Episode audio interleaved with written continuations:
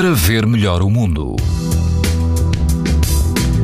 Todo o país apresenta hoje risco muito alto de exposição à radiação ultravioleta. Apenas no grupo ocidental dos Açores o risco é moderado. Na praia da Consolação, perto de Peniche, a água está mais fria, atinge os 18 graus e quase não há vento. O índice UV eh, é de 8, ou seja, muito alto. Na costa alentejana, na Praia do Pego, o índice UV é 9, numa escala em que o máximo é 11, ou seja, risco muito alto. A água chega aos 23 graus e não há vento. Se estiver na linha de Cascais, na praia de São Pedro do Estoril, o vento sopra fraco, a água ronda os 21 graus e o risco de exposição aos raios UV é muito alto. Para ouvir estas informações, pode aceder ao site da TSF e também escutar em podcast.